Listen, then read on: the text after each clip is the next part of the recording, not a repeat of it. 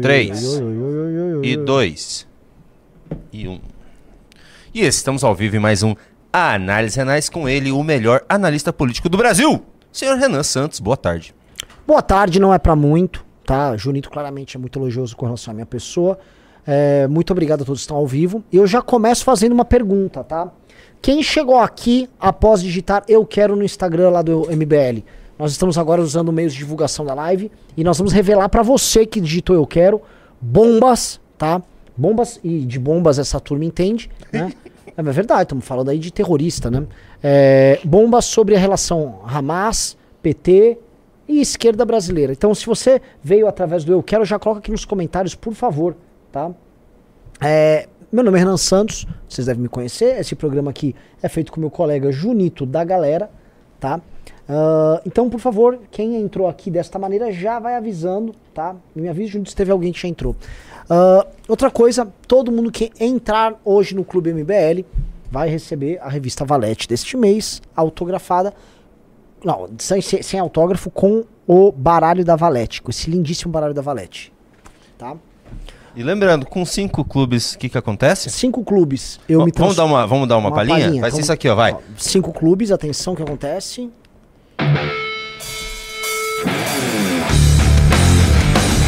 Vou Renan. Renan. E com 10 clubes? Com 10 clubes, mantém o Ivel Renan.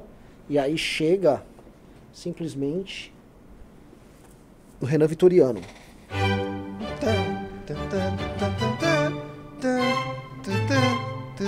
Mas não é Vitoriano, é um Renan Barroco, na verdade, né? tá bom, mas era só pra...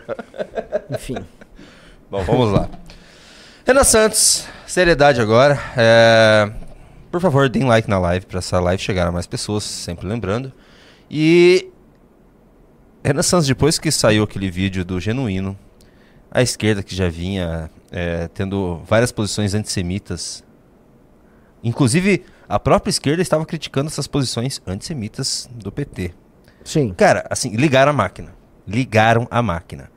Aqueles blogs sujos do PT que ele usa, DCM, Mídia Ninja, Opera Mundi, Fórum, assim, ligou. Não estão nem aí mais. Estão agora a- a- Eles- eles- abertamente defendendo o Hamas. Ele- ele- eles ligaram o, o carrinho no, no modo vou, vou matar pessoas que começam com a letra J ali e dane-se. A real é o seguinte, meus Tira amigos. teu cabelo aqui em você, do ladinho. Tira. Do outro lado. A real é o seguinte, meus amigos. Ó, vou colocar grande pra tá, você tá, ver. tá, já entendi, já entendi. A real é o seguinte, meus amigos. Vamos lá. O Partido dos Trabalhadores nunca é, escondeu sua afiliação internacional a grupos e movimentos ligados a. Enfim.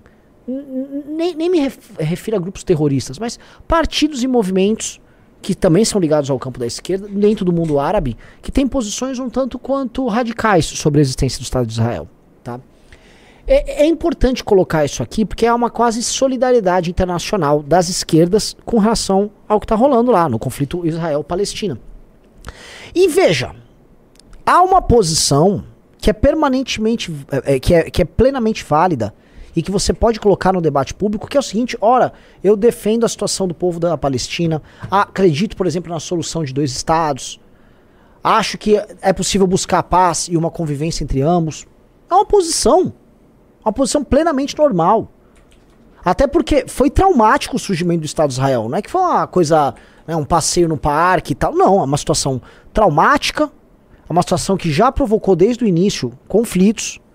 E isso nunca se resolveu. Então, ter uma posição como essa uma posição normal. O que há, porém, é. Há um certo antissemitismo contra o Estado de Israel, ali, contra o povo judeu, que eles disfarçam com a alcunha de antisionismo. Eles dizem que são antisionistas e não antissemitas, tá? E, portanto, cabe a eles, para justificar esse seu antisionismo, tá? É, falar que Israel taca bomba é, lá nos palestinos e eles só basicamente olham um lado da história, o que é comum para a esquerda, porque a esquerda ela é completamente pragmática na hora de tomar suas posições. O problema é que você percebe que esse antisionismo que eles ficam vendendo é só uma casca, quando ao abordarem os ataques que a população de Israel sofre, tá? Por conta do não só dos palestinos, mas de outros grupos terroristas, Ou, vamos dizer, atos bárbaros de terrorismo são perpetrados contra civis, como, por exemplo, o abuso, a, a violência sexual contra mulheres, eles fazem troça, eles fazem piada. E as pessoas que fazem troça e fazem piada e que procuram os meios mais canalhas para justificar isso, é, quando eles são expostos, os outros saem em solidariedade, saem em proteção. E ninguém sequer faz uma autocrítica ou tenta colocar a bola no chão e dizer, não, fulano passou do ponto. Não, não, não. É solidariedade o tempo todo. Não importa. E aí o que acontece? A, a, o Brasil adotou uma postura, tá, no, no, debate internacional, que é contrária ao Estado de Israel. Uma postura política. Eu volto a falar, você pode ter uma postura crítica ao Estado de Israel numa boa. Numa boa. Sobre morte, sobre, ó, oh, passou do ponto aqui e ali. Você pode ter essa postura.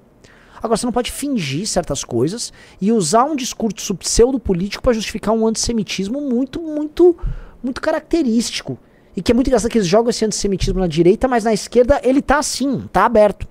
E aí, então, veículos de esquerda estão justificando as posições do governo brasileiro, que se juntou com a África do Sul numa campanha internacional contra Israel. E o, o a, a, esquerda brasileira ao ver que eles precisam fazer essa defesa pública do governo, porque é uma posição difícil para o governo sustentar, a gente já mostrou pesquisas de opinião que mostram que as declarações do Lula sobre a, o conflito Israel-Palestina pegaram mal para ele, atingiram em parte a popularidade dele. Então eles ligaram um modo, né, não vou usar aquela palavra com S, F, eu vou falar, eles ligaram o modo dane-se. É do tipo, vamos falar mesmo que a gente acha, vai rolar, e é isso aí, vocês que se adaptem. E tá rolando isso. E é importante colocar isso nesses termos, tá? Porque esses caras são os primeiros a ficarem chamando qualquer adversário político do campo da direita daquela palavra com, que começa com N. Você é um zista! Vocês são todos nazistas! Ou com F, você é um fascista. Eles adoram. Chegou, já vou chamar. Você, se você existe e não é petista, você é obviamente um zista. Certo? Vocês sabem do que eu tô falando. Agora, eles adotam um comportamento que faria o Goebbels ficar assim. Opa! Ou esse cara é um fanático aqui do partido, ou esse cara é mais brabo do que eu. O que, que o Goebbels diria dessa gente?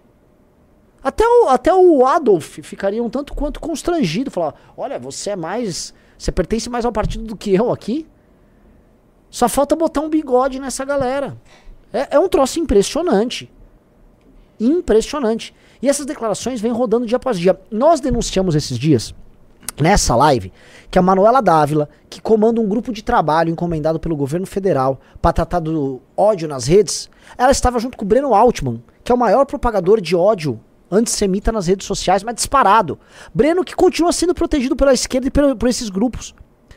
Nós falamos, e eu não sei se a imprensa chegou a abordar. Pergunto para você, Júnior, chegou da imprensa em algum momento? Acho Só que saiu agora. Do povo. A Gazeta deu, né? Só. Mas quem deu. Quem, quem, abriu isso aí, quem. Eu falo, quem deu furo, não, não sei, é uma piada infanto-juvenil. Lá ele. Quem, fomos nós. Foi essa live aqui. Aliás, é, é, essa aí foi uma. São todas coisas que foram trazidas pelo Júnior, tá?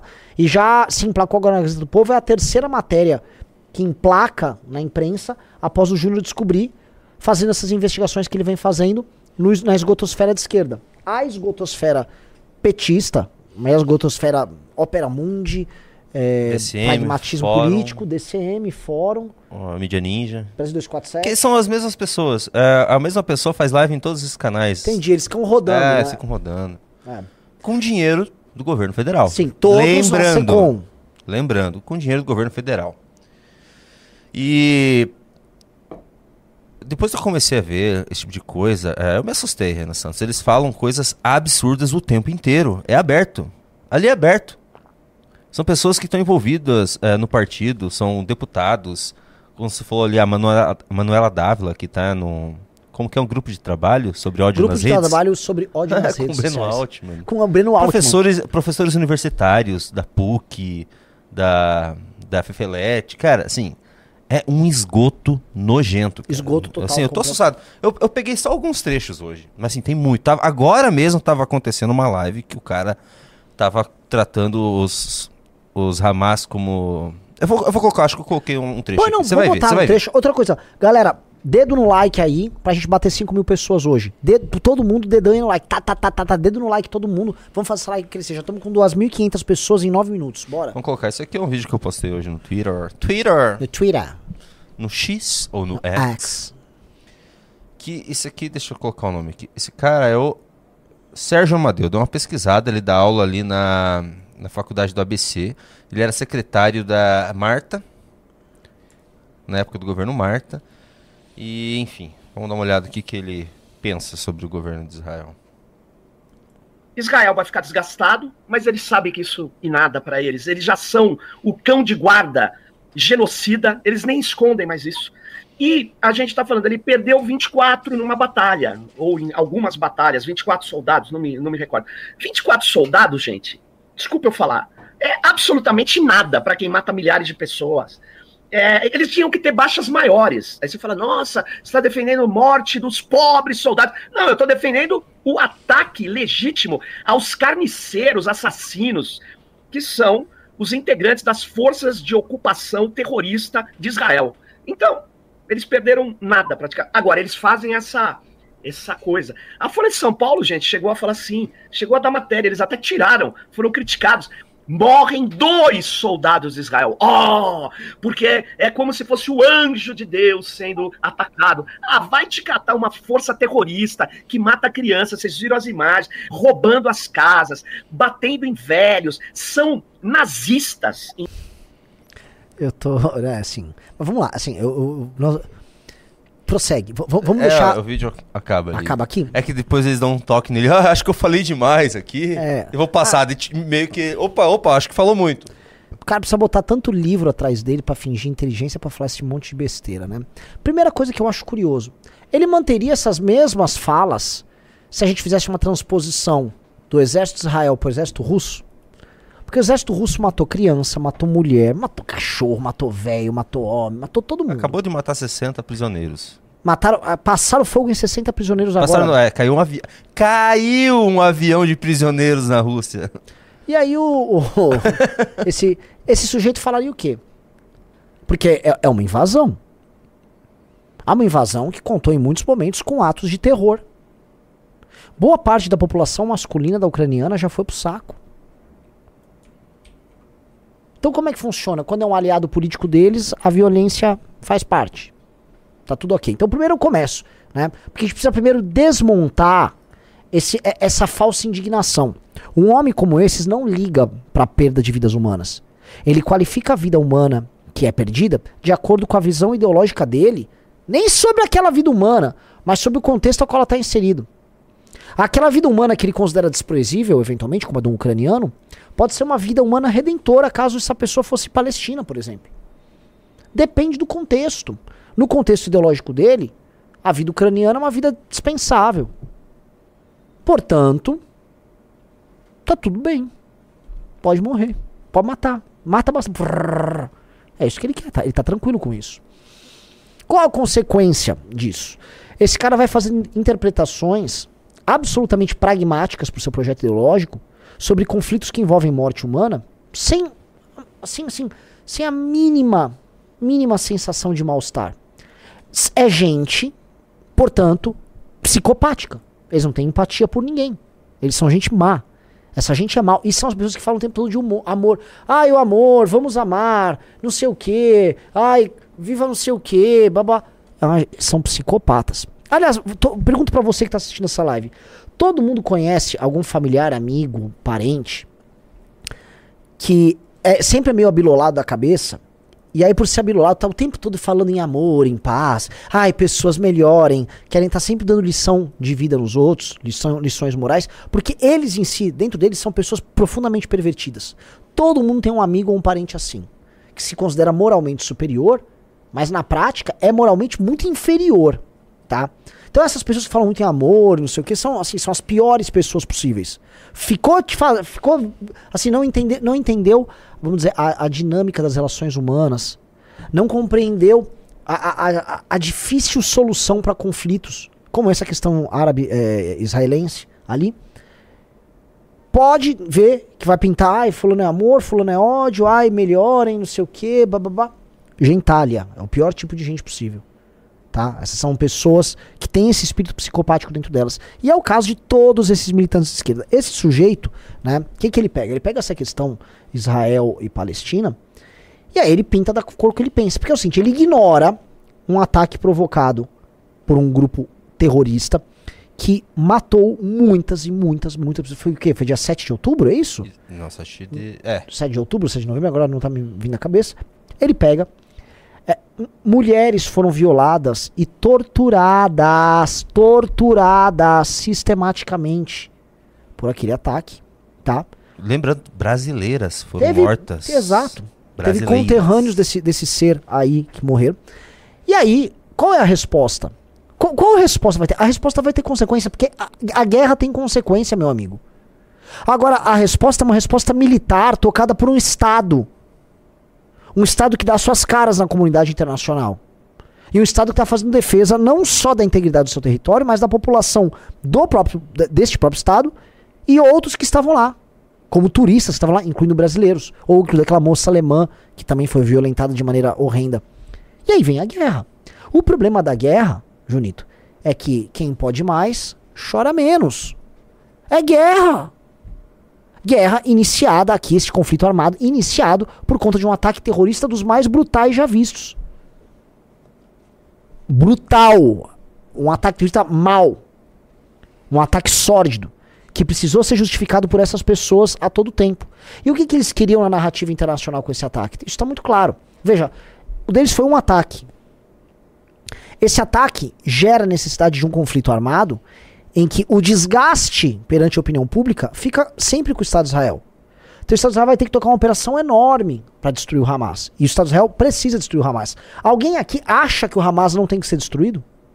Ah, mas podemos ter baixas, podemos ter, vamos dizer, é, é, é, sofrimento. Vai, é guerra, meu amigo. Guerra, guerra, você pensa que é passeio no parque? Há um conflito entre dois países. Não, espera, não, há um conflito entre, vamos dizer, dois grupos. Um dos grupos perpetra um ataque terrorista que cruza qualquer linha. Procurou contar, aí tá tendo guerra. Não adianta, aqui não adianta ficar só reclamando. Entendeu? Não adianta ficar só nesse. Ah, da, da, da. Esse cara faz isso de uma maneira muito sórdida. Muito sórdida. E aí entra uma segunda coisa, tá? O Hamas, esse grupo terrorista, não tá procurando a paz.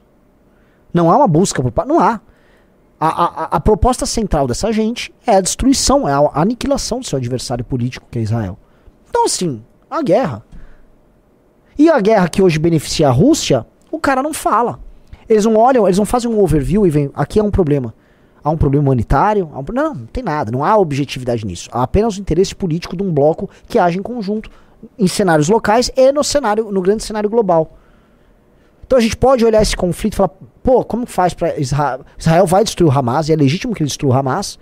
Ao mesmo tempo, como diminuir as baixas? O que, que nós podemos pensar? Mesma coisa pensar a solução para a questão da Ucrânia e para a Rússia, tendo em perspectiva que a Ucrânia está sendo invadida pela Rússia. Né? Então, eu olho para o que esses caras propõem, o que esses caras falam, eu, eu tenho apenas nojo. É nojo que eu sinto dessa gente.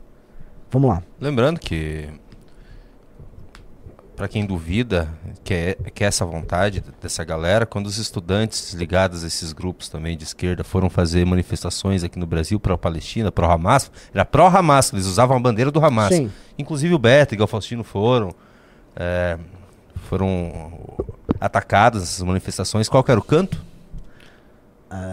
Qual? Do Rio ao Mar? É, sim, é, na- na- nos Estados Unidos é From the River to the Sea, Palestina will be free. Ou seja, do rio ao mar, a Palestina será livre. O problema é que entre o rio e o mar tem o Estado de Israel, literalmente. Então eles querem basicamente aniquilar, destruir, varrer o Estado de Israel de lá. Eles só não dispõem de meios para isso. Porque se eles dispusessem de meios para, é, vamos dizer, execução dessa tarefa, eles já teriam feito. Eles só não fazem porque Israel é mais forte. E aí eu tô falando de realismo político. Realismo, a realidade, tá? Israel só existe porque ele é mais forte do que seus vizinhos. Se ele não fosse mais forte, ele teria sido destruído. Isso é um fato. Ah, já tentaram, né? Algumas já vezes. tentaram. Não há uma ou duas guerras que já tiveram lá. Houve uma guerra lá que juntou todo mundo ali ao redor. Israel passou vapo em todo mundo. Por quê? Porque é mais forte. Então, ali é a lei do mais forte mesmo. E assim, isso é a realidade do mundo, porque o mundo é mundo há muito tempo. E aí fica, às vezes, essa. Porque assim, esses caras são psicopatas. Essa gente que tá fazendo esses vídeos aí, são tudo psicopata. Agora tem o, o- os. Ah, ah, o ah, ah, é o cara que tá tão fora da realidade que ele já não entende mais o que é a natureza humana, a natureza dos conflitos. Ele acha que Israel tem que dar flor pra quem quer destruir ele. E os outros também vão, ah, não, eu estou aqui, vou, vou fazer um. Vamos comer um romos em conjunto. É, não é. É um conflito complicado que não tem solução fácil. Outra coisa, Renan Santos, eu tava assim, está acontecendo nesse momento, uma live. Aquilo que eu mostrei era Opera Mundi, correto? Uhum. E agora isso aqui é Brasil 247, estava acontecendo agora. Antes da live, eu, eu- eu coloquei ali para assistir. É um cara falando, tava se referindo ao Hamas como os, os guerreiros da justiça lá da Palestina e comemorando que eles conseguiram matar os israelenses. Cara, assim, é, é nojento. É nojento. Vamos ver. Nojento. Não, eu não tenho o trecho, porque tava ao vivo, não tem como separar o trecho, né? Mas qual o trecho que você tá botando agora? Não, eu só tava mostrando a live. Quem quiser conferir, veja a nojeira que é isso. Isso aqui, ó, e tem na capa o Genuíno e o Altman. Então, na verdade, é um ato em defesa dos dois. O? Ahmadinejad foi eleito e reeleito, ele é um. Tem Ah, que eu vi também. Eles estavam reclamando que quando o Ahmadine- Ahmadinejad veio pro Brasil, esse Zé Reinaldo fez alguma coisa a favor dele e foi muito atacado pelos judeus aqui no Brasil, porque ele tava fez alguma coisa é, a favor do Ah- Ahmadinejad. Eu gostei que o cara tá falando que o Armadilha tem origem proletária. Isso, né? É impressionante, né? Você sempre tenta pintar com as cores ideológicas qualquer personagem que é aliado seu no cenário internacional. Então, o Ahmadinejad é um aliado, né? Ou basicamente o Irã hoje é um aliado das esquerdas contra Israel. Aí, não, o Ahmadinejad ele tem origem proletária. Sim, sim. Ele era o operário Ahmadinejad. Revol... Vai tomar banho, cara. E então assim, Ópera Mundi, Fórum, Brasil 247, blogs que recebem dinheiro do governo federal neste exato instante promovendo antissemitismo no Brasil, Renan Santos. E você acha que para por aí? Você acha que é só no submundo que tem isso? Ou você acha que no governo já está explícito? Isso aqui é uma matéria do Metrópolis, de agora. Ex-assessor que ironizou suspeita de. A palavra com a letra E. Opa. de refém do Hamas. Assim, ó, ó ex-assessor que organizou suspeita de abuso sexual de refém do Hamas participa de evento do Ministério dos Direitos Humanos. Como é que é? Você lembra desse cara? O Said Tenório, claro. Said Tenório participou de terça-feira da mesa redonda sobre direitos humanos. Direitos Ou seja, humanos. Aquele ser horrendo, aquele ser humano grotesco chamado Silvio Almeida, que é outro psi- psycho, psycho total da cabeça. Aquele cujo ministério recebeu a, a dama do tráfico, tá? Ele está recebendo agora esse cara, que é um bizarro, que dentre as muitas declarações bizarras dele, inclui essa. A moça, essa moça, ela foi violentada por dias. Ela está com marcas. é, é, nem, nem, nem gosto de falar isso. Ela está com marcas de sangue ali na calça dela, porque ela foi violentada por muitos dias por aqueles animais. Cortaram também o tendão de Aquiles ali embaixo, no, no tornozelo dela, para que ela não conseguisse andar. Eu tô falando desse tipo de gente. E olha o comentário. Tá e olha o comentário desse, desse filho da puta que merecia o que ele merece. Vocês sabem o que ele merece, né? Vocês sabem o que um filho da puta desse merece. Isso é marca de merda. Se achou nas calças. Esse cara é recebido pelo Ministério dos Direitos Humanos. O vagabundo do Silvio Almeida deveria renunciar, mas nunca vai renunciar, porque ele acredita nessas coisas. Afinal, a moça era branca. moça era branca israelense. É ou não é? Hein, Silvio? No fundo, vamos lembrar aí, né? É ou não é? Como é que um governo fica falando em amor, não sei o que, recebe um sujeito desses lá? Esse cara foi recebido no Ministério dos Direitos Esse monstro moral. Aí fica essa gentalha querendo falar do áudio do Arthur. Ai, o áudio do Arthur. Aquilo é uma mulher que foi violentada por dias por essa gente maldita. E esse sujeito que defende ela tá ali com a com o negocinho dele, com a, sei lá, o echarp dele ali, né? De solidariedade, após fazer piada com ela. No Ministério dos Direitos Humanos do Brasil. O Ministério dos Direitos Humanos, cujo ministro gosta de viajar pelo Brasil para proteger os presidiários. Enquanto fica pregando uma guerra racial, se achando, sei lá, é, é, o Michael X da Shopee. Situação patética. Patética. Como é que pode um troço desses, cara? Você acha que a mídia tradicional está. Indignada com É isso? isso. Nem vão falar nada. Rede Globo vai. O que? O quê? Hã? Como é que pode um cara desse estar frequentando um ministério aqui no Brasil? Isso é grotesco, galera. Absolutamente grotesco. É o governo que nós temos, hein, Renan Santos? Assim- É o que a gente está tendo que enfrentar. É antissemitismo, é o caso do, do padre. Meu, é uma gente. E outra, na mesma live, eles estavam comentando. Isso que é engraçado. Na, na de que eu mostrei daquele Sérgio Amadeu, porque ele mexe com cyber alguma coisa. aí. Então ele é um especialista em redes sociais. Falando que eles precisam é, parar de ficar na defensiva. Eles precisam atacar a extrema-direita e partir pro PL 2630, porque assim eles conseguem calar a gente também. Sim, o objetivo deles, porque eles só perdem. Eles só perdem. É- é- a esquerda se tornou aquilo que outro dia eu estava analisando lá do Vladimir Safatlin. A esquerda ocupou os espaços de poder. Até na Igreja Católica, né? A Arquidiocese de São Paulo, hein? Aliás, tem católicos aqui no chat? Eu sei que os católicos falam, ah, não, porque a igreja é maior do que tudo isso. Assim, a igreja tem que ser muito grande para ser maior do que tantas histórias ruins que se repetem e repetem e repetem. Não, porque uma figura não pode. Ma uma? Por que esse tema não conta com uma ação verdadeiramente incisiva das lideranças da Igreja Católica? Eu- assim, isso é um, eu não acho que isso é um teste de fé pra vocês, não. Tá? Eu acho que. Acho que a Igreja Católica tá completamente podre por dentro. A começar por esse papo aí. Mas, como é que pode a Arqui- Arquidiocese de São Paulo? Né? Ah, eu lembro de casos nos Estados Unidos e tal. Vocês já viram, né? Como é que foi. Por quê? Ah, o homem é falho, né? Mas, fa mas falha ali, hein? Falha mais do que qualquer pecador mundano. Falha de um jeito que, tá, é, que o sujeito ateu na esquina não falha tanto. Que que é isso, cara? Ó, o Spectros Tsushima disse: sou católico e a estrutura tá corrompida. Eu acho que é mais que tá corrompido. né? Ah, não à toa. Não à toa eles vêm perdendo fiéis. Desde, de- desde, que o. PT, eh, desde que o PT entrou na igreja católica ali, eh, é. eles vêm perdendo muitos É, fiéis. é sim, sim, sim. E assim, são homens que administram a, a- a igreja. Homens, em todas as instâncias. Homens falhos, profundamente falhos, que tomam decisões falhas, não à toa a, a igreja católica diminui de tamanho. Qual, qual o sinal que eles passam para os fiéis deles? Bom. Antes de passarmos a pauta, Renan Santos, quer dar algum recado? Por exemplo, para eles derem like, entrar no clube. Estamos com zero clubes. Estamos com zero clube. Ah, galera, o que, que eu vou falar aqui? Todo mundo que entrar no clube vai receber a revista Valete. Hum, Essa sobre o Lula, magnífica. Tá? Magnífica. Sobre um ano desse governo horrendo. E vai receber aqui o baralho. O clube tá sensacional, tá? O clube, ele é como se fosse uma Netflix de política. Nós produzimos documentários mensalmente, ou seja, já tem um, um grande acervo de documentários, fora os outros filmes que nós já produzimos, tá tudo lá. Então, se assina o clube, tá tudo à sua disposição.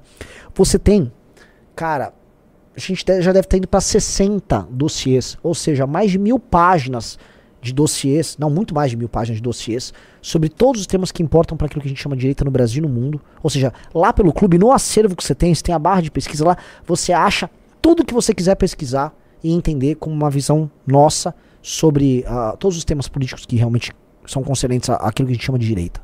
Tudo. Você tem entrevistas, você tem o, o nossos bolet, o boletim no nosso Telegram com informações, tudo isso por um real por dia. É muito barato pelo que a gente entrega. Muito barato. Então, junte-se, um real por dia não é nada. Bora. Antes da gente ir pra, pra pauta, Ah, não, acabei de passar quê? por isso, não? Ah, Você quer falar disso aqui? Eu achei engraçado. Ou não? Eu acabei de ver. Tem outros membros processando. quem é esse cara que tá. pro- Esse cara ele fica brincando. É. Ele só quer que a gente responda, entendeu? Então deixa quieto. Renan Santos. Vamos ter que falar de governo Lula, infelizmente. Infelizmente é o governo que está no poder e eu vou falar da tua da mulher mais amada do Brasil. Lula diz que Janja é farol no governo. Quando tem coisa errada, ela chama atenção. Primeira dama é criticada por extrapolar para Que legal, hein? Mas que legal. Veja só, Lula diz que Janja é o farol. É, é, ela tem um papel político. E se ela diz que tem coisa errada, ela chama atenção, significa que ela hierarquicamente está numa posição de dar bronca em quem? Em ministros? Ministros de Estado? Uma mulher que não foi eleita para nada, que não tem formalmente posição alguma, tá ali. O Lula trata ela como parte do governo. E todo mundo sabe que ela se tornou uma parte informal do governo. E a gente aceita isso aqui, tá? Enfim. Né? É, isso é mais um sintoma de uma democracia que não existe. Assim, todo mundo falando de democracia já se esqueceu que democracia aqui é, uma, é um troço aí que a gente está inventando. A democracia no Brasil você pode comprar voto. Na democracia no Brasil, criar um partido político é quase impossível. Na democracia no Brasil, você não pode falar certas coisas. Na democracia do Brasil, se você for um pastor evangélico e quiser criticar, sei lá, que a, o filho de um menino vire trans, pode ser que seja preso. Na democracia do Brasil, o legislativo executa orçamento. Na democracia do Brasil, o judiciário faz a legislação. Na democracia do Brasil, o executivo faz o que banco manda e compra a imprensa. No executivo do no, na democracia do Brasil, a imprensa serve para apoiar e não para fiscalizar o governo. Na democracia do Brasil, você paga a conta e na democracia do Brasil, se você reclamar, você vai preso. Isso, falar que isso é democracia, isso é piada. Ainda há algo de democracia. Nós não estamos numa ditadura, mas nós estamos em algo muito nosso. Nós temos uma democracia à brasileira. Sabe quando você vai na pede um filé à cubana? Nós temos uma democracia à brasileira, que não é exatamente uma democracia, mas também não é exatamente uma ditadura. É um troço aí, something in between. Mas eu gosto muito dessa parte aqui, que isso aqui deve deixar os companheiros muito bravos. Quando tem coisa errada, eu não sei imitar, né? Quando tem coisa errada, ela me chama atenção. Quando tem alguma coisa no jornal errada, ela me chama atenção. Quando tem alguma coisa na rede, ela me chama atenção. Contou durante entrevista à Rádio Metrópole. Às vezes, ela fala uma coisa para mim que a minha feforia não fala, e ela fala. Isso me ajuda, obviamente que me ajuda. Sim, ela é um instrumento de gestão do Lula. Ela é a consciência secreta por trás de Lula. Ai, Janja. Ô, eu falar, muda esse título Só aí que, que tá, tá flop. Só que isso aqui não tá, não. Tá Ó, sim, tá sim. Só que isso aqui, Renan Santos, quando tem alguma coisa. É, quando tem alguma coisa no jornal errado, ela chama atenção. Ela não só chama atenção, tá? Ela age. Sabemos que ela age também. Isso, isso óbvio. Óbvio. Ela não fica só na. Peraí, deixa eu tirar. Agora, próxima notícia. Também envolvendo o governo Lula. Essa aqui é boa. Essa aqui é maravilhosa. Essa aqui você vai rir. Vou deixar você feliz agora, Renan Santos. Você tá de mau humor, agora você vai ficar de bom humor. Muda o título. Vamos lá. Deixa, não consigo fazer as coisas ao mesmo tempo. Tá. Deixa eu colocar aqui pra você. Só o enunciado já é bom já. Vamos lá, Jornal da Manhã. Lula oferece apoio em inteligência e segurança ao Equador. O presidente brasileiro conversou com Daniel Noboa por telefone. Que legal. É muito bom. Assim, o, o Equador está fazendo um enfrentamento muito duro ao crime. Muito duro ao crime. Alá El Salvador.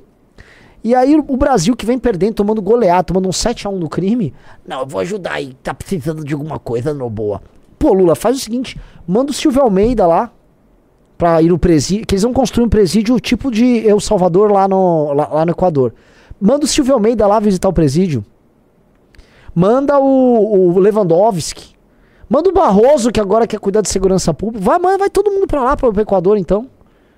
É cada uma, cara. É o governo que recebe a dama do tráfico, que é, é ensinar o Noboa. Tô indo aí ajudar vocês. Está indo tudo muito bem aqui no Brasil.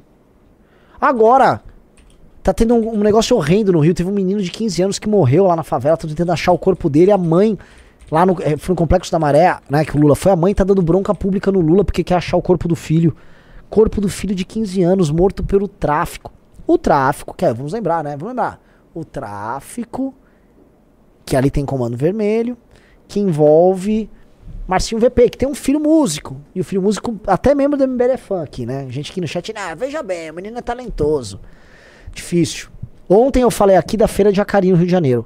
Mais de 70% dos produtos da Feira de Acari são fruto do roubo. Ou seja, é uma feira em que 70% a 80% dos produtos são receptados e são vendidos. Então alguém foi roubado e o sujeito vai lá e revende na Feira de Acari. Fecharam a feira de Jacari, aí tá tendo manifestação da população pra reabrir a feira. Ah, mas tinha 30% honestos. Entendi. Fecha a porra da feira, cacete. As pessoas no Brasil, elas reclamam que o Brasil é esculhambado, mas elas querem se valer da esculhambação. Vem esculhambar você também. É todo mundo quer esculhambar. Ah, eu, não é que a pessoa é contra a, a bagunça no Brasil. A pessoa só quer pegar um pouquinho mais da bagunça também. Se ela tiver de fora, ela reclama. Tá? Então, assim, eu não vou aceitar. E eu sei que, assim, às vezes o nosso público reclama. Então fique reclamando, não precisa seguir a gente. Eu não vou tratar vocês igual criança. Eu não vou tratar vocês igual idiota. Eu não vou mo- moderar e não vou mudar o que eu tô falando. Se você quiser mudar o Brasil de fato, mas quer manter uma feira com 80% de produtos roubados, você me desculpa, você não tá do mesmo lado que eu. Se você quer, ah, eu quero enfrentar o tráfico, destruir a cultura do tráfico, libertar as pessoas que moram nas favelas. Ah, mas eu quero ouvir meu oruanzinho. Nós não estamos do mesmo lado. Ah, eu vou enfrentar a elite do funcionalismo público ficar aumentando seus salários indefinidamente, recebendo todo tipo de mamata, tá? Vou enfrentar, vou pra cima deles, porque isso tá virando aumento de impostos pra todo mundo. Tá, não, mas eu quero entrar naqueles campeonatos de. Não é, como é que chama? Aquelas empresas de concurso, né? Nunca seja demitido. Trabalhe, ganhe bem e não seja pressionado. Você nunca vai perder seu emprego. Entendi. Nós não somos, então, feitos do mesmo material. Nós não somos. Entendeu?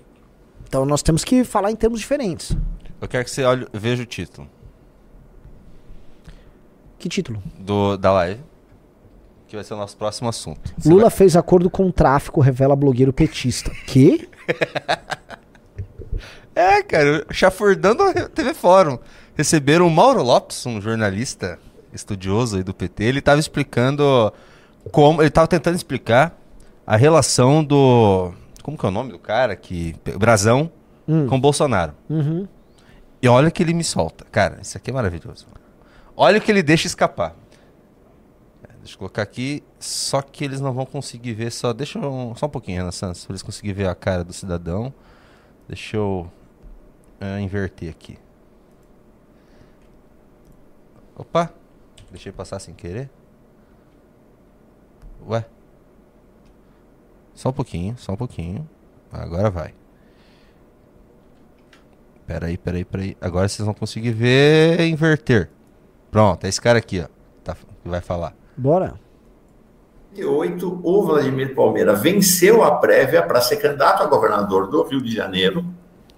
E aí, a articulação entre esse outro ex-líder estudantil dos anos 60, de 68, José Dirceu e Lula, vetaram a candidatura dele, isso foi maioria na direção nacional do PT, e exigiram, impuseram ao PT no Rio de Janeiro o apoio a Antony Garotinho.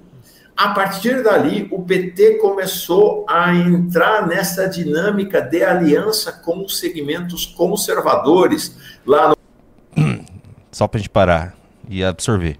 Ele tá falando que nessa época o PT fez uma aliança com segmentos. Conservadores. Tá falando do garotinho. Quais são os segmentos? É, evangélico. Rio de Janeiro, assentado sobre esse tripé.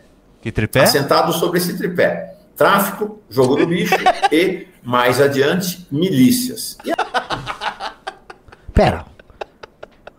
A coisa escalou rápido. Eu pensei que tá falando de evangélicos ali com o garotinho, porque. Desculpa a risada. Como é que é? Volta um pouquinho. Vamos, vamos ver de novo. Não, vamos ver a vamos- construção aí toda do Vamos cara. ver de novo, vamos ver de novo. Isso aqui é maravilhoso. Como é que aí, é? no Rio de Janeiro, assentado. Aqui, A partir Não, vamos- vamos- dali, volta o mais, vamos- vamos pegar a história toda. a tá aqui. E aí, a articulação entre esse outro ex-líder estudantil dos anos 60, de 68, José Dirceu e Lula, vetaram a candidatura dele, isso foi maioria na direção nacional do PT, e exigiram, impuseram ao PT no Rio de Janeiro o apoio a Antony Garotinho. A partir dali, o PT começou a entrar nessa dinâmica de aliança com os segmentos conservadores lá no Rio de Janeiro, assentado sobre esse tripé. Assentado sobre esse tripé. Pausa. Júnior, Júnior. Tem, volta mais, cara. Porque ele fala sobre esse tripé, então ele deve ter mencionado o tripé anteriormente. Nossa. Tenta voltar pelo menos um minuto e meio antes. Ok. Não, isso aqui é importantíssimo. Vamos lá. Vamos ver. Ele tá falando. Essa aqui ele tava. Quando eu tava assistindo, ele tava falando desses líderes aqui. Ele tá Então vamos lá, vamos lá, vamos lá. Vamos lá, vamos ver. daqui. A política do Rio, gente, na Baixada Fluminense, na capital hoje, é controlada praticamente por, este, por esta tríade. Ah, Milícias, eh, facções criminosas e jogo do bicho. Sim. Todo mundo, todo mundo. Ok. E aí, essa história em relação ao PT, isso é interessante observar, ela remete aos anos 90.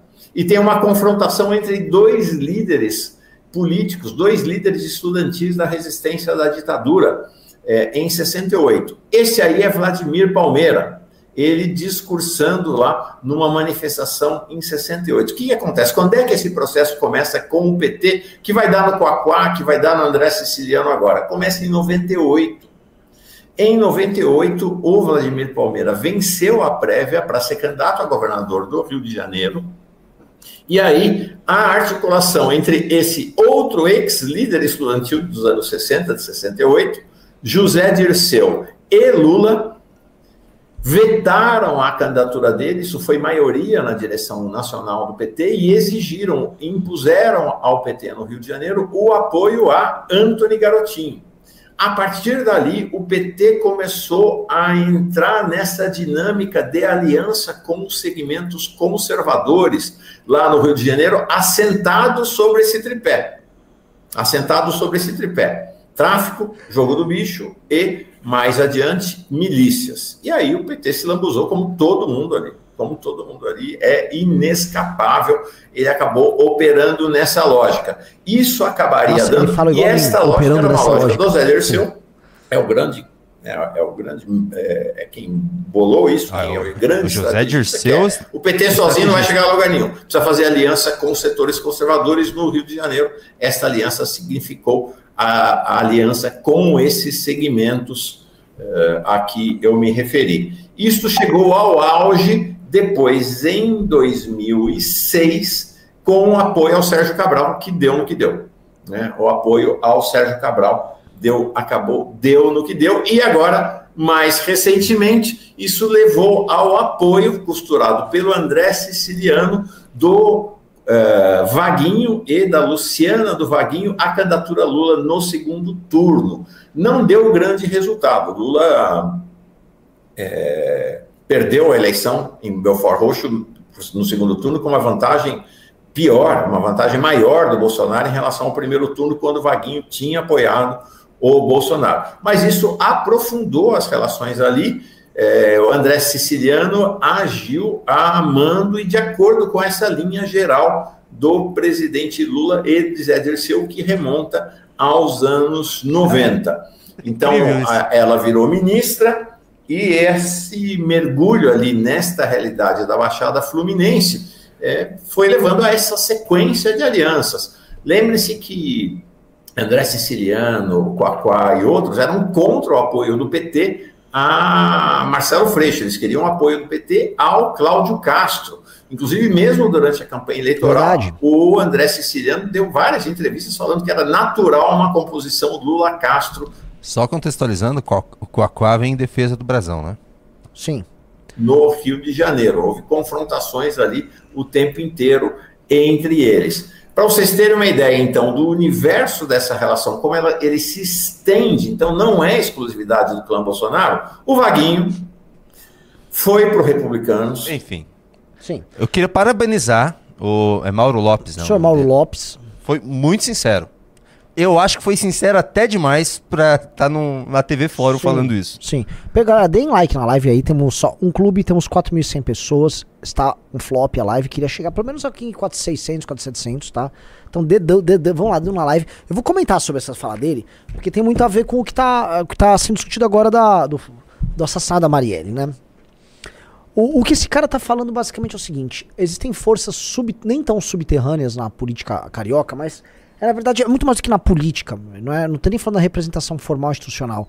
É na vida carioca como um todo. A vida carioca ela é permeada pela ação comercial, política, claro, ah, e cultural do tráfico, do jogo do bicho. Na verdade, na ordem cronológica: jogo do bicho, tráfico e milícia. Sabendo que a elite carioca é profundamente corrupta, sabendo que o Rio de Janeiro conta com o pior funcionalismo do Brasil, ou seja, grande parte daquele alto funcionalismo que eu tô denunciando aí, que a galera quer prestar concurso pra ser igual, né? Aquele alto funcionalismo mamador, fica no Rio de Janeiro.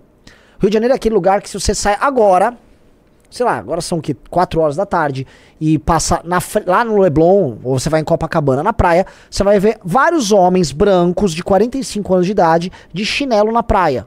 Homens no auge da sua capacidade produtiva de chinelo na praia.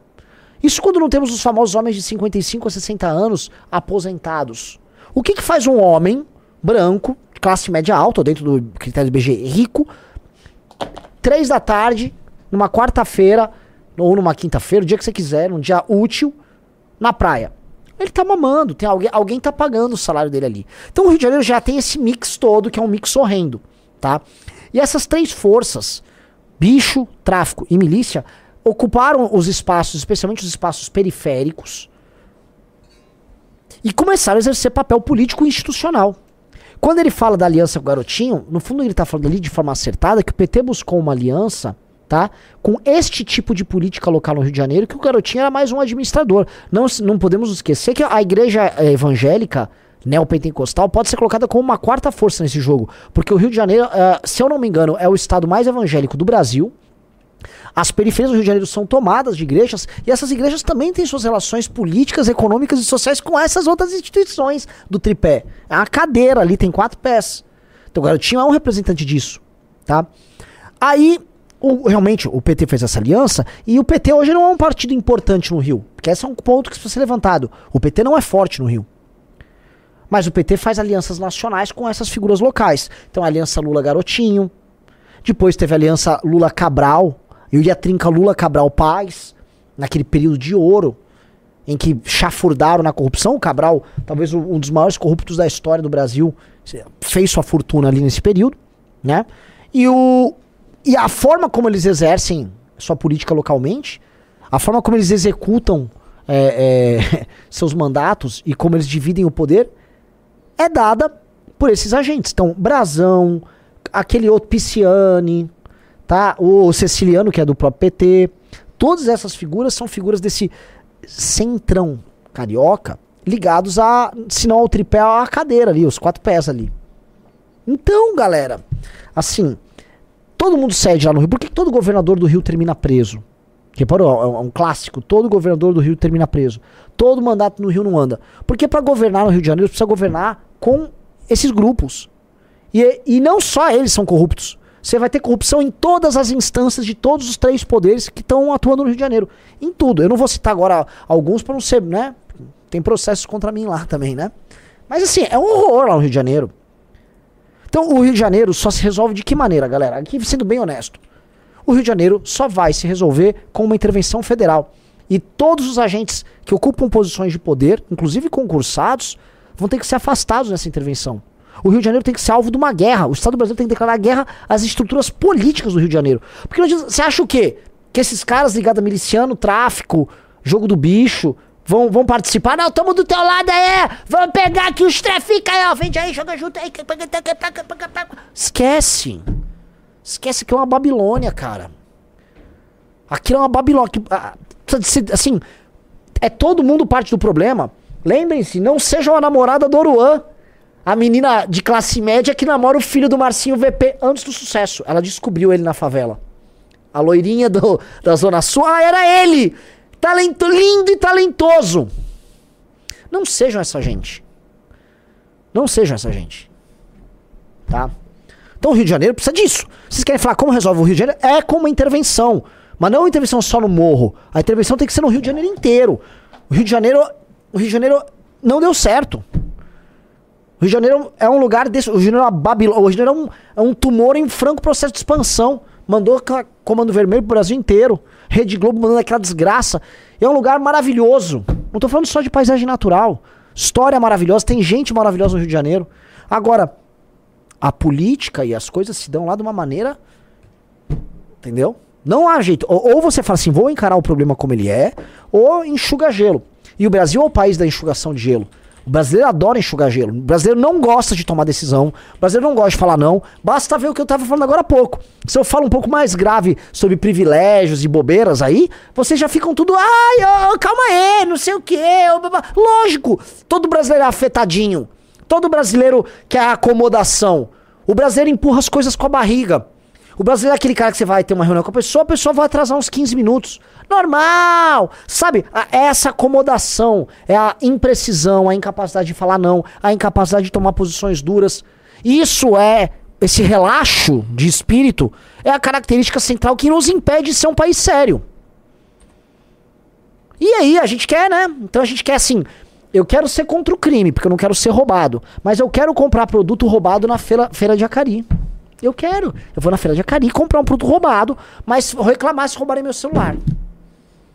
A pessoa não consegue perceber a conexão das coisas? Entendeu? Ó, o Ricardo Loureiro falou: Renan, o Espírito Santo já esteve assim e resolveu. Assim igual o Rio, não. O Rio é muito maior. Rio é economicamente muito mais importante do que o Espírito Santo. Rio, o Rio é maior em todos os sentidos. O Espírito já passou por situações muito brabas. Mas o problema do Rio é muito mais profundo porque o Rio é maior. A- a- a- os problemas do Espírito Santo são locais.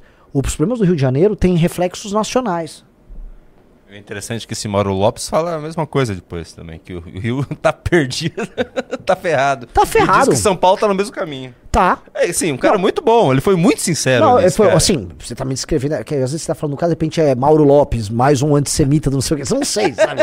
não sei. Então, cuidado quando faz elogio com esses caras. mas, Não, assim, eu tô fazendo um elogio a brincando. precisão dele nessa análise. precisão. E aqui, São Paulo tá indo pro mesmo caminho? Tá. São Paulo tá indo pro mesmo caminho.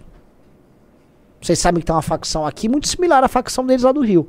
Que tá enfranhada na política brasileira, sim. Na política de paulista, sim. São Paulo tem, tem tudo isso, tá? Só é mais organizado, é mais rico, tem uma polícia mais séria, um funcionalismo um pouco melhor. É um pouco melhor. Mas assim, tá pronto pra virar uma desgraça. Be- basta ver o centro de São Paulo. É. Basta ver a doença, né? Basta ver o problema desse padre que é parte dessa doença, né? Que tá ali, né? E aí? Não vamos conseguir resolver esse assunto? A gente não consegue resolver nada. Bom, pra fechar, momento PT, Renan Santos. Isso aqui é uma notícia interessante. Ex-chefe de segurança de Lula é nomeado para a diretoria da Polícia Federal. Antes de servir como segurança de Lula, Oliveira participou de operações de combate às atividades do PCC. Então vamos lá. Pera, deixa eu só arrumar aqui. Ex-chefe de segurança do Lula é nomeado para a diretoria da PF. É que eu quero. Eu vejo assim. Eu, tô- eu- Você lembra de quem? Não, não, é que eu tomei um tapão aqui, eu tô só. Então, antes de servir como segurança de Lula, o sujeito chamado Oliveira participou de operações de combate às atividades do PCC. Tá. Ah. O delegado Alexander Castro Oliveira, que foi chefe da segurança de Lula, foi nomeado pelo Petit. Então, deixa eu entender, cara. Ele não é o Ramagem? Não, é outro. Essa história é igualzinha do Ramagem. Exatamente, só que tem uma diferença. Na época do Ramagem, ele foi impedido de assumir pelo STF. Sim. Será que esse, o STF vai impedir esse aí de assumir? Belíssima pergunta. É literalmente o caso do Ramagem. É literalmente o caso do Ramagem. O Ramagem é um cara que cuidou da segurança lá dos Bolsonaros que em campanha. Aí queriam botar na BIM, depois na PF, o Moro falou, na PF não, vou sair. E ele, Bolsonaro falou, vou botar, vou botar o Ramagem. Hoje o Ramagem é deputado federal. As pessoas votaram, falaram, vai ser bom, vou votar aqui no, no chefe de segurança do Bolsonaro e o cara que ele colocou na Polícia Federal pra poder atuar na linha, pra defender os meus. Lembra? Agora o Lula, com o PT crítico a isso, vou fazer, vou fazer a mesma coisa. Toda a porta aberta pelo Bolsonaro, eu vou deixar, eu vou escancarar, eu vou usar. Eu falava isso demais, cara. É uma coisa que eu sempre falei aqui nas lives. Todas as portas que foram abertas pelo Bolsonaro vão ser escancaradas pelo PT. O caminho que o Lula tá tomando aqui é literalmente o que o Bolsonaro já tomou. Ele só vai falar, "Ô, mas não, o Bo- Bolsonaro fez. Se ele fez, por que, que eu não posso fazer? Ora. Não tô entendendo. Se ele fez, vou fazer também. É democracia. A Janja não reclamou. É, que a Janja é o farol, né? Sim. Desculpa a risada. é. É. Senhor. Agora entenda uma coisa, né? A direita. corta pra dois, né? Você de direita, você bolsonarista que tá aqui. Como é que você vai criticar o Lula? Ah, não, ramagem é a interferência do bem. Ela é uma interferência patriótica. Veja, meu amigo. O Ramagem é um cara que estava cuidando dos interesses do Bolsonaro na PF. A PF é um ordem, órgão de Estado. Agora você vai reclamar que o Lula tá fazendo? Ah, o Lula fez isso, aí não pode. Porque para você defender que o Bolsonaro pode fazer isso, você tem que ser dotado de um cinismo muito grande em que você precisa justificar que é o seguinte: Bolsonaro tem que dispor de todo o poder possível para fazer as coisas que ele quer, porque os fins justificam os meios. Ou seja, o, o Bolsonaro vai fazer um bem geral tão bom que os meios errados que ele vai adotar são justificados por conta disso. O problema disso é que quando o Bolsonaro sair do poder, o inimigo vai fazer o mesmo tipo de coisa com o mesmo argumento. E aí, sabe o que você faz? Chupa o dedo. Não, ou vai ter bolsonarista que vai reclamar. Acabou a impessoalidade na PF. A independência da PF já era. Porra. É, é fogo, né? É fogo. Renan Santos. Agora é, é algo envolvendo você. Bora. Sleeping Giants.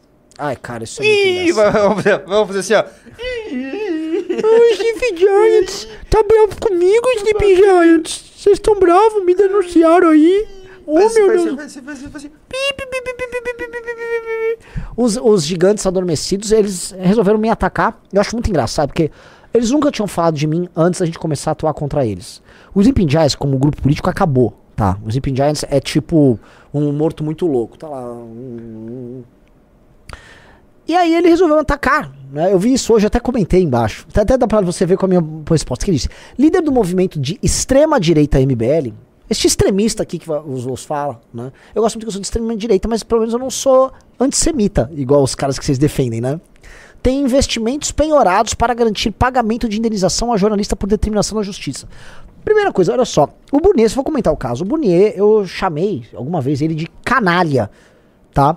Porque durante uma. Uma. Um negócio na Globo, a Globo. Quando gente- durante o impeachment da Dilma Rousseff, a cobertura que ele foi fazer tinha um velhinho que era o. Qual era o nome dele? Aquele cara que era do PT que assinou o impeachment? É, Meu Deus do céu. nossa. Qual o nome do, do velhinho que do É, impeachment que Hélio? Bicudo? Hélio Bicudo. Ele foi lá, gro- quase grosseiro com o Hélio Bicudo, e foi basicamente defender o governo Dilma durante a assinatura do pedido de impeachment contra ela. E aí eu gravei um vídeo e falei o que eu achava sobre o que aconteceu, né? E aí ele me processou e venceu. Global, gente, se um global te processa é muito difícil você ah, ganhar. Então fui, veja só, fui condenado por isso. Que vergonha, hein? Vocês não imaginam o quanto eu estou envergonhado por isso. Veja o quanto eu estou envergonhado por ter participado daquele momento histórico, por ter olhado na cara do Burnier, falado o que eu achava dele na cara. Imagina que vergonha eu tenho disso. Que vergonha, hein? Eu não sou um lacaio que recebe dinheiro de fora. Eu fiz isso com a minha cara, com, a- com, com as minhas dívidas, todo ferrado. Eu falei o que eu achava, sacou? Ah, processou, a vida é isso. Você ganha, você perde. Mas nunca um gringo pagou minhas contas. Eu nunca fui um vagabundo ligado a Felipe Neto, tendo que obedecer ele pra ficar atacando uma emissora aqui e se ferrar, tá? Então eles estão reclamando que um membro de uma emissora penhorou algo meu na justiça. Estão comemorando. Primeiro que eu, na minha defesa, no caso, forneceu ali. Ah, pega aí, né? Porque não sou um caloteiro, como gosto de falar. Tô pagando ali, né? O caloteiro tá pagando ali o cara, né? Em sua defesa, Renan afirma que canais estão ali tirando uma, uma onda. Só que vocês escolheram o dia errado pra falar isso. Sleeping Giants. Vai nos comentários aí, Junito. Ah, os comentários eu vou ter que pegar de outra forma, Ah, porque eu sou. bem. Vou te dar a notícia então pra vocês, em primeira mão. O Sleeping Giants hoje perdeu novamente pra Jovem Pan na Justiça. Vocês perderam novamente. Vocês foram tirar uma onda hoje, sendo que a Justiça de São Paulo vocês foram recorrer e perderam no tribunal. Foi mantida a vitória da Jovem Pan sobre vocês e vocês vão ter que indenizar a Jovem Pan. Vocês vão fazer o quê? Vão pedir dinheiro pro George Soros pra fazer isso? Ou que tal pedir o dinheiro pro Felipe Neto? Hum? O MBL tá de pé. Vocês têm o seu clube de gigantes que ninguém entra. Mas a gente tem o nosso clube aqui, que não é um clube de gigantes nem de brocadores, como a Sinara Menezes, tá? Mas é o nosso clube que traz informação real e que não vive de ficar. Assim, é uma- o samba de uma nota só. Vivou viver para atacar a Jovem Pan. Né? Jovem Pan também tá de pé. O MBL também tá de pé. Eu tô de pé. Vocês, meus amigos, vocês foram dormir. Então, não adianta. Eu sei que, assim, deve. A palavra Renan deve doer demais aí na, na casa do, do gigante adormecido. Afinal de contas, desde que a gente entrou em campo, a vida de vocês se tornou um inferno. Vocês só passaram a perder. Mas eu tô aqui. Numa boa. Tranquilão. Burnier, tô cagando pra ele. E vocês também. Na verdade, eu não tô cagando pra vocês. Eu, vou- eu vou continuar cismado com vocês. Vocês, especificamente, eu vou encher bastante o saco. Entendeu? E jogo que segue. Falta só mais uns clubinhos aqui, né? Três Ou a galera tá pro- comprando o, o clube de gigantes do Sleeping Giants? Ô, Renan, eu recebi agora isso aqui. Ou acho que a galera tá virando brocador. Por a quê? nossa galera. Sei lá.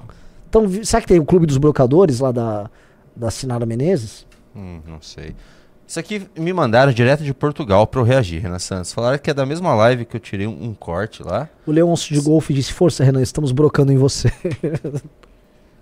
Eu, eu- eu vou, vou conferir isso aqui. Eu não vi. Confesso que não vi. Então isso aqui vai ser novidade pra mim. Falaram que eu posso reagir sem medo. Vamos reagir sem medo, então? Bora. Surpresa. É live também de, sei lá, que canal que é esse aqui. Mas é dos mesmos caras, ó. É, Brasil 247, vamos ver. pode ter tropeçado, você pode estar descontextualizando. A fala dele está nesse contexto. Mas como descontextualizando? Ele falou isso. Não, mas Meu ele falou Deus, nesse tá lá a fala dele. Ele falou, é interessante é, não comprar de comércio judeu. Acabou.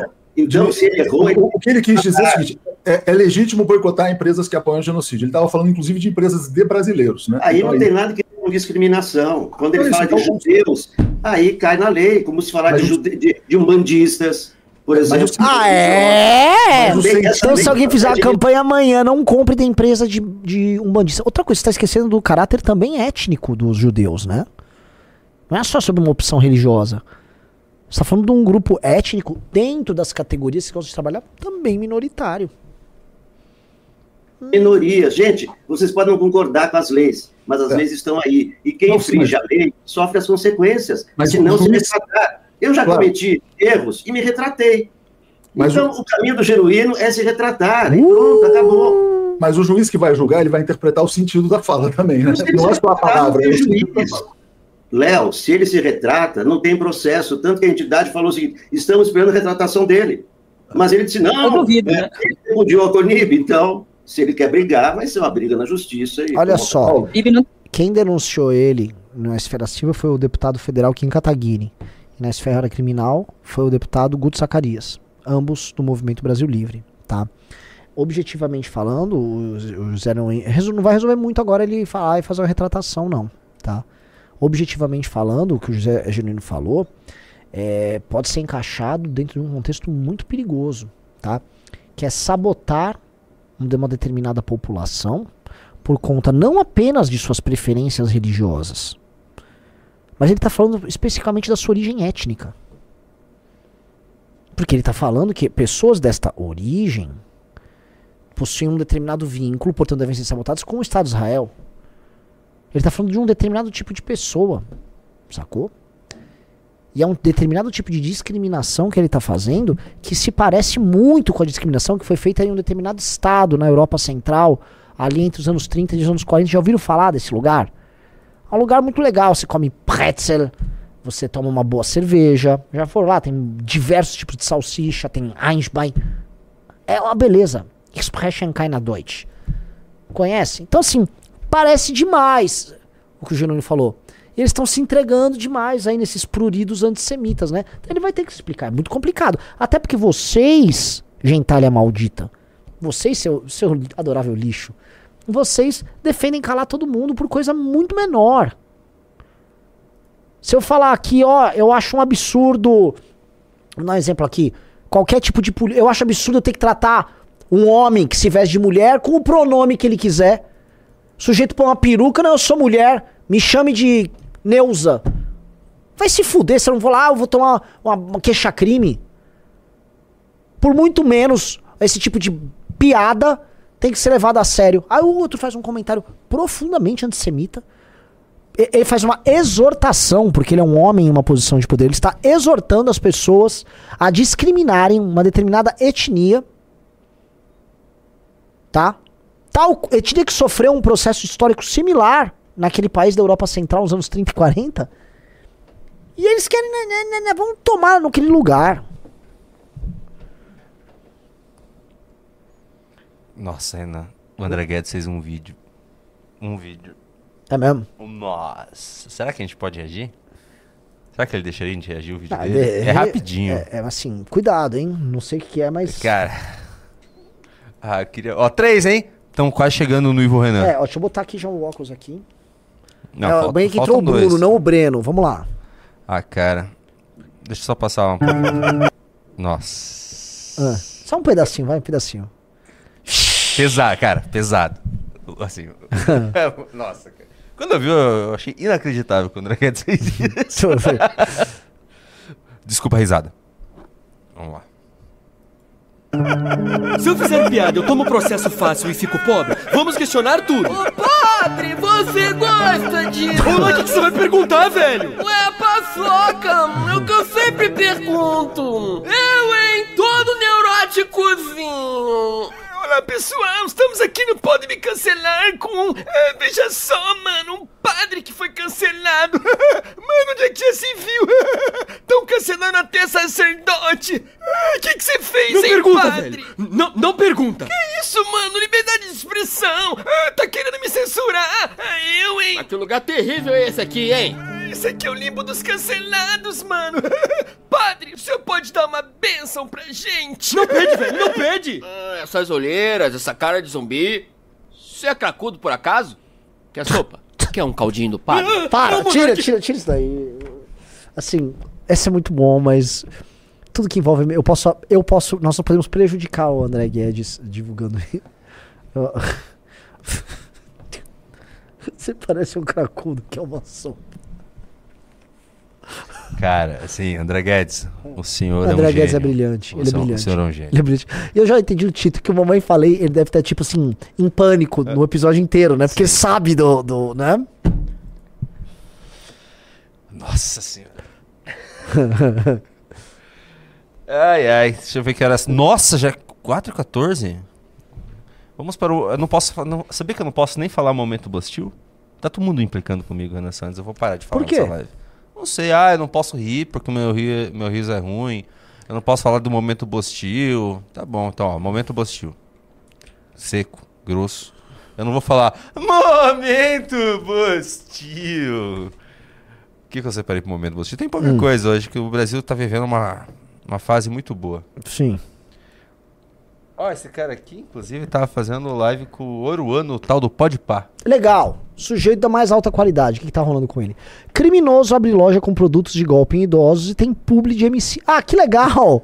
Que legal! Os nossos MCs que nós temos que, nós temos que gostar deles. Se não ser preconceituoso, e, às vezes nem isso, às vezes, como diz o nosso público, Renan, deixa, eu- deixa eu ouvir meu trapzinho, música boa, né? Bota um autotune. Eu, te, eu, você, você, o corpo, eu vi você, você bato, e é a bolsa Chanel, e é o sapato de mel, sempre umas merdas assim, tem que ter umas marcas no meio. Tipo, ele é, é assim, ah, animado, ah, você não, é, vai tomar banho. Ah. não, é muito legal esse Belezinha, trapzinho aí. Calça é com brabo, né não, pai? É nóis mesmo, pode falar. É, monstro. Só que te louco, Fechamento. família. Mas é fechamento, tá Combinando, ligado? Hugo Boys. Acredita que acontece. Fa- Falta de Hugo MC Gugu. Daniel. O gostoso, Hugo lindo, Hugo maravilhoso. O que, que é esse MC? Acredita que acontece. Já pede minha família, já segue esse perfil que eu vou deixar aqui lá do meu parceiro. Então, eu tava vendo o que, que é o golpe. Eles pegavam. Opa! Quatro Quatro, hein? Vamos pra cinco, bora. Bem-vindo, Eve, lá. Eu tava dando. O que, que é essa loja? Eles, eles dão golpe em idosos. é, É uma loja de golpe em vovôs. É pra enganar vovô, então. é. Eles E pegam eles informações e tudo e dão golpe. Aí eles pegam os MCs, botam ali pra ajudar. Pô, que vovô ouve essas tranqueiras? Aqui, ó.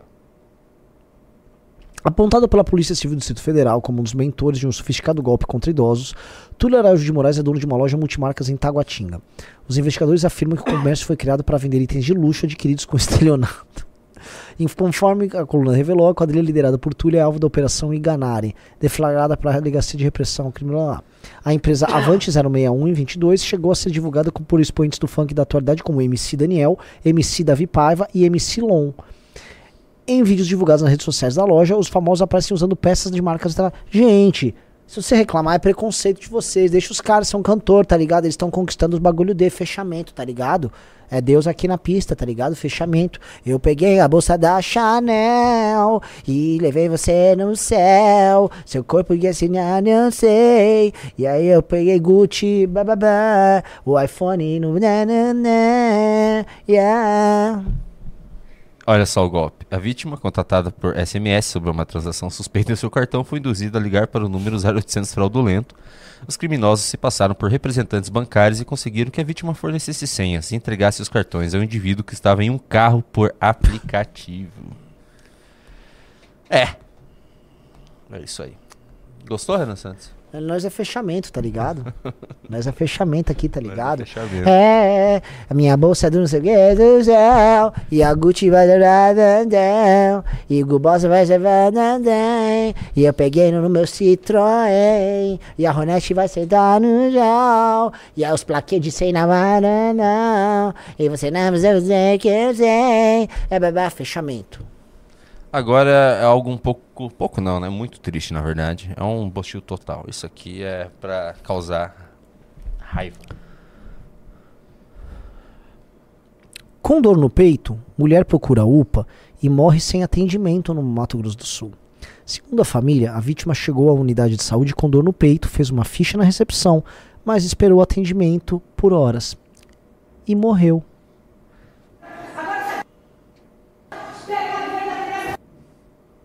Quero que alguém possa vir aqui, viu? Ó, você está correndo, passando mal aí, por bem, essa É, enfim. Ve- Vejam a seguinte situação, né? Essa aqui, eu- eu- a anterior eu dedico aos fãs do Oruan. Essa aqui eu, defendo, eu vou, vou dedicar aos meus concurseiros que não querem nunca ser demitidos, tá? O Brasil ele dispõe de menos funcionários públicos, tá, do que muitos países sérios. E a gente está sempre falando aqui do funcionalismo. Mas curiosamente os nossos gastos com funcionalismo, nossos gastos com pessoal são muito altos, porque você tem uma determinada elite, que é essa que não será demitida e que tem salários muito acima da média do que o brasileiro comum recebe, ganhando muito. Aí o que acontece? Serviços públicos essenciais que precisam de funcionários concursados, desempenhando e performando bem, como por exemplo esse, eles, eles não funcionam, eles não atendem. E aí a gente pode botar educação, saúde, o básico, segurança. Ou é cara ganhando mal, o serviço é ruim, não atendendo as pessoas. Agora, grandes, grandes cargos, auditor da receita do não sei o que, 18 mil pra começar, e, babá, e nunca seja demitido. Ah, né? Você paga imposto de tudo. Mas, assim, o bom auditor muito bem pago vai te cobrar um imposto muito bem cobrado. Né? Lógico, precisa, precisa pagar a galera que não vai ser demitida. Agora, o sujeito precisa do serviço público, aí tá sempre faltando alguma coisa. Mas as pessoas não vão ver o cobertor é curto, mas não, não, não. Cobertor curto, meu, meu, meu corpo primeiro, né? Cobre pra mim aqui. É osso, galera. Então, e pra finalizar, então, acho que já acabou também o momento positivo, já, já são bem avançados. 4h20. É isso aí. Eu só achei uma. uma- Eu vi. Conhece o Nicolas? Conhece um cara chamado Nicolas Ferreira? Conheço. Estão dando uma canceladinha nele hoje, não sei se você viu. Não, é bem por isso. É. Porque Eu- eles estão. Estão responsabilizando, responsabilizando ele pelas enchentes. Hum, em por? Belo Horizonte. Porque ele votou contra um. é, um pacote de acho que 900 milhões em obras contra enchentes. Eu lembro dessa história. Agora, assim, aí tá tendo enchente, tá a galera se ferrando em BH e estão jogando a culpa nele. Ah. É, eu lembro que ele realmente tinha votado contra, ele tava comemorando que ele não deu, basicamente, é, é, ele não liberou pro prefeito é, esse dinheiro, ele chamava acho que o prefeito de Gargamel, alguma coisa. Eu não sei se o dinheiro era pra esse investimento, eu não vou ser nem justo nem injusto com ele, porque eu não estou a par do caso de maneira profunda. Então, é, eu, não, eu não sei dizer, se tiver alguém de Belo Horizonte falar, não, é verdade, o cara fez isso mesmo pra aparecer, aí é foda, né? Aí é foda. Porque aí é tratar a política como um brinquedo. O tempo todo ficar lá, né? Então não, eu realmente não sei. Então o é isso Roger aí. Marques falou que é verdade. Quem é de BH, coloca aí. Eu- Mas assim, eu vou fazer o advogado do diabo. Vamos combinar uma- um empréstimo de um bilhão. E esses caras nunca resolvem porra nenhuma, Renan Santos. Nunca resolve, Não, nunca resolve. é- Todo ano a mesma coisa. Chove, os caras, nossa, choveu. Alagou, uau. Sim. Nunca resolveram nada. Ia fazer um empréstimo de um bilhão. Bom, é... Renan Santos, vamos para as participações? Quer dar algum outro recado? Quatro? No clube só, não vamos ter o Ivo É, pô, Renan, nem ter- o Renan. É, falta, entra aí o quinto aí no clube, pô. Nem o Renan Vitoriano. Não é Vitoriano. Bota o Renan Barroco. Não, já tem nome. Você viu que até fizeram a música? Vi, vi. Nossa, aquela música ficou muito boa. Renan, vamos para as participações? pimbas, então. Bora. Então vamos. O. Peraí, peraí, peraí. O Tomás Ramos mandou 2 euros. Não uso Instagram. É cringe. Eu, hein? Roger Miranda virou membro aqui no canal. Seja muito bem-vindo. O Davi Gonçalves mandou 5 reais. Renan, quando serão selecionados os devs que participarão do Hackathon no Carnaval? Cara, a gente tá com mais de 200 inscrições. A gente tá começando a fazer isso agora, tá? É, Essa semana, começo da semana que vem, a gente resolve tudo. O Marcelo Korn mandou 30. Meu, o que, que é isso? Eu não faço ideia do que, que é isso. É um símbolo muito estranho. Mandou 30 de algum símbolo muito estranho. Falou: Renan, sou Marcelo de Tel Aviv. Sou do clube MBL. Obrigado por Deve ser mostrar a verdade. de Israel. Nossa, ela é muito estranha, o símbolo. Parece um clipe de papel. Hum. Rômulo Brito mandou 5 reais. Falando em exterior, MBL pensa em atuar no exterior um dia ou conversar com figuras políticas estrangeiras, exemplo Milley? Pretende. Aliás, teremos novidades esse ano. Mesmo, tá? No primeiro semestre. Deixa eu comentar um negócio sobre o, o, o cara de Israel que mandou lá o Pimba agradecendo, né? Eu preciso comentar um pouco sobre antissemitismo. Eu quase escrevi sobre isso, só que eu sempre tenho medo de escrever sobre esse tipo de assunto, porque ele desperta muito, né, muita, muita irritação. É, é, falar um pouco sobre o antissemitismo, porque o antissemitismo é uma coisa que cruza né, transversalmente direita, esquerda, centro. Você tem antissemitismo de todas as linhas, né? E muitas teorias conspiratórias sobre judeus, especialmente o judeu Askenazi. Especificamente sobre o judeu Askenazi, né? E eu vou dar minha opinião sobre isso, tá? O judeu Askenazi, se você pega qualquer teste de QI, é uma etnia das mais inteligentes, se não a mais inteligente do mundo, apresenta resultados em testes e, assim, impressionantes. Fora isso, uma questão cultural dentro das comunidades judaicas, de acesso à cultura e de celebração da cultura, cultura de trabalho, de exercício da- das boas relações dentro das suas comunidades. E isso, obviamente, permite ascensão. E veja, é, esse exercício desse, dessa, desse senso de comunidade ajuda outras comunidades também. Você pega as comunidades dos iranianos nos Estados Unidos. Eles se ajudam tanto que eles crescem são ricos. Os iranianos nos Estados Unidos são, são, são uma comunidade rica. Você pega os sírio-libaneses aqui em São Paulo, também exercem senso de, senso de comunidade. O, judeu Askenazi tem esse outro aspecto. Né? Você vai encontrar prêmios Nobel, você vai encontrar inventores, é, gente das mais inteligentes do mundo sendo judeu. Especificamente o Askenazi, ele tem muito disso. Onde eu quero chegar? Pessoas capazes ocupam posições de poder. Então você vai ver, pô, a gente tem advogado judeu no MBL, tem judeu no MBL, você vai ter judeu na esquerda também. Todos os locais que, em que tem poder, você vai ter algum judeu por perto. Obviamente porque são pessoas que ocupam posições de destaque em qualquer sociedade que eles estejam. E aí criam-se teorias conspiratórias das mais diversas, porque uma determinada cultura ocupa posições destacadas. Você vai ter médicos, você vai ter grandes advogados, você vai ter grandes empresários. Aí acham que é um grande plano, que é uma grande conspiração, e aí são criadas essas teorias. A esquerda vai pegar uma clivagem de tipo, ah lá, estão ocupando uma classe superior, aí eles montam o Estado de Israel, que é o Estado que representa essa classe. Ou de direita vai criar, não, há uma, um, sei lá, os sábios do Sião, do não sei o quê.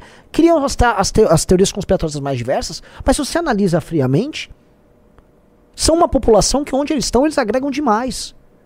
São pessoas que, volta a falar, se destacam no âmbito profissional e ocupam posições de destaque nessas respectivas sociedades. Então, teorias das mais diversas surgem por causa disso. É como se os judeus fossem, em certa medida, vítimas do próprio sucesso. E esse sucesso tinha que ser estudado por todas as outras comunidades e replicado. E não combatido. Não, Porque- têm muitos Nobels, né? Essa comunidade. Mas demais! Demais! Então, assim, o que, que as outras comunidades étnicas em qualquer lugar, ou todo mundo deveria aprender com eles? Como vocês fazem para ter essa, essa ascensão? E a gente pega os exemplos, as comunidades são muito fechadas, entendeu? Eles se apoiam mutuamente, o que é normal e aceitável. Há essa, não apenas a celebração, há, há esse cultivo ao estudo, à leitura. Então, pô, assim, larguem as teorias conspiratórias e vejam o que há de bom nisso. Entendeu? Você vai encontrar grandes judeus de esquerda, assim como grandes judeus de direita. Os Strauss, o Ricardo lê demais sobre Strauss. Strauss é judeu, um grande nome da direita. O Karl Marx era judeu, o nome da esquerda, o nome máximo da esquerda. Então, a- o que há em comum são pessoas em posições de destaque por conta da sua capacidade. E isso tem que ser celebrado e não, e não combatido. Tô, tô, tô, tô. Coloca o fone. Coloca o fone, coloca o fone.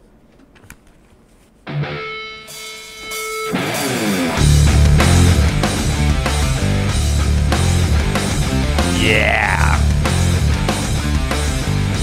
Ó, Evil Renan. Estamos aqui agora com o Evil Renan. Bora, bora, bora. Nós vamos tentar colocar o, Renan de cabelo branco. Cara, será que a gente consegue? Ah, não vai dar tempo. Não mas, vai dar né? tempo, Que mas bom que chegou o. Will e agora temos a vinheta do É Evil Renan. Renan Vitoriano. Não mude o nome, é Renan Vitoriano. Então vamos lá. O Lucas Oliveira mandou 10 euros. Recentes imagens de satélite do cemitério de Mariupol demonstrou que o cerco russo naquela cidade ceifou mais de 9 mil vidas. Zero manifestações de repúdio a Putin pela esquerda. Zero, nada. Otimizei Thiago Vaz mandou 5 reais. A principal arma do Hamas hoje é a desinformação, que é propagada por movimentos de esquerda ao redor do mundo. Sim. São os N de terceira geração. Luiz Vaz mandou 20 reais. Seu comentário é infeliz e superficial, Renan. É apenas desconhecimento de, de boa. Se quiser, bota o valor em uma hora, me chama, eu pago pra explicar pra você isso. Sobre a Igreja Católica. Abraço. Então tá bom.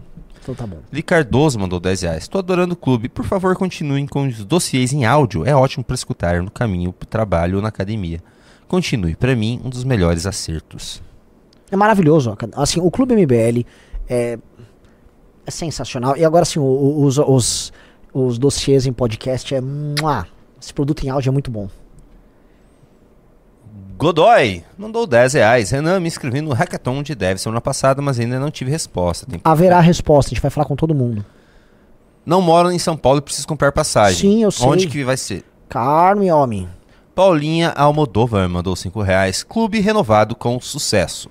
Terei mais um ano consumindo material de primeira. Ansiosa pelas primeiras valetes. Obrigado, MBL. Hashtag Avante Missão. Suíça Sem Mitos mandou 10 alguma coisas da Suíça, eu acho. O celibato ao longo da história gera questionamentos. Permitir o casamento para padres, como nos primórdios do cristianismo, poderia ser a solução Então, para desafios atuais da igreja. cristianismo era assim. o- Eles casavam.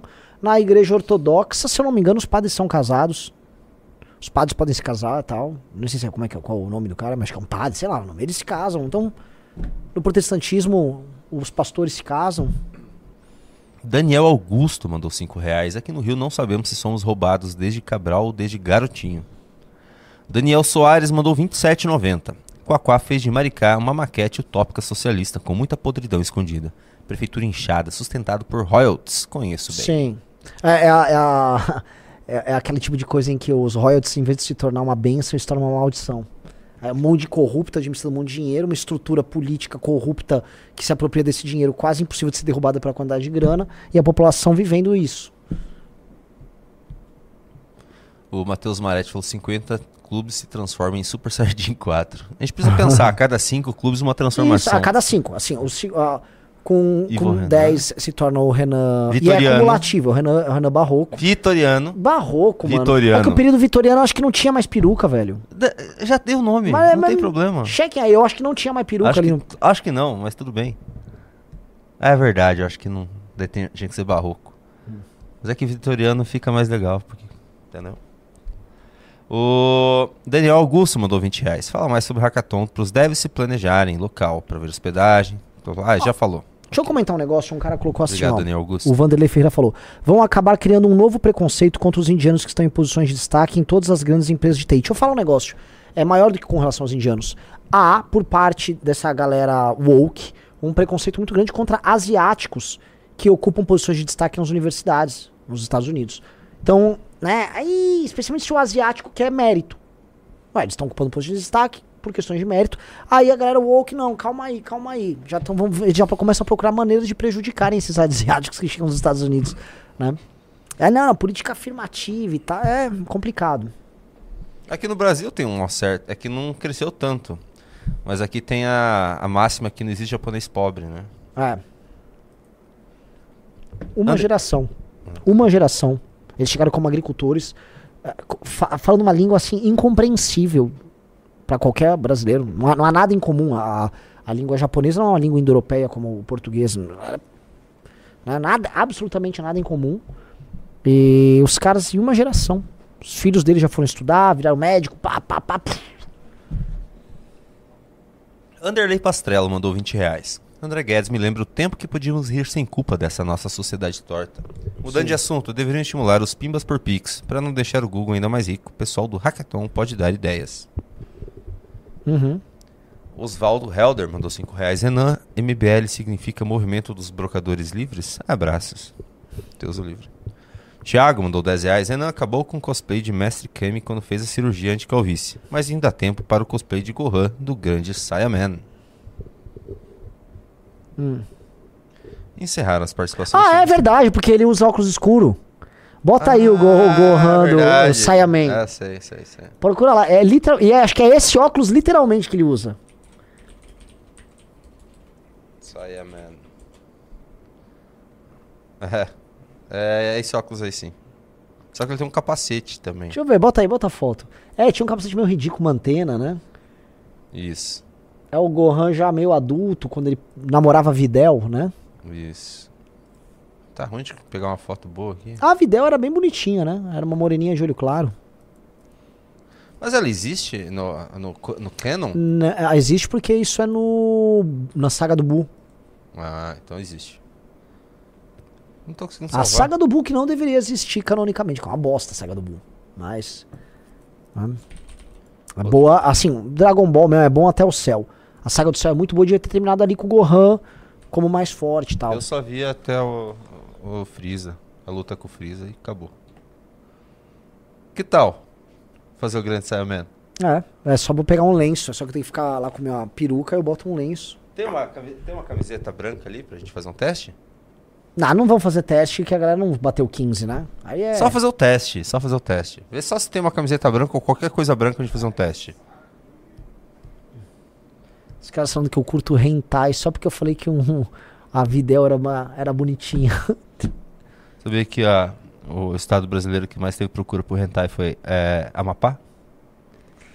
Bom, né? Grande eles não Zanfa. existem, eles não vão gostar mais que existem. É, Zanfa trouxe aí. Ah, não, é o Acre é, que não existe. Eita, Renan. É, mandei mal.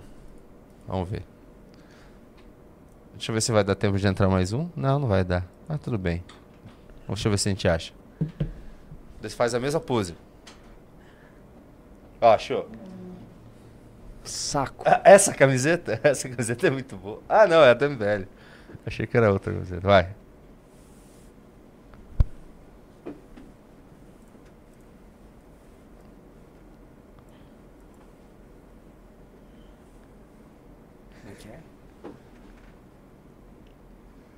Ficou horrível. E com isso encerramos mais um Análises Renais. Uh!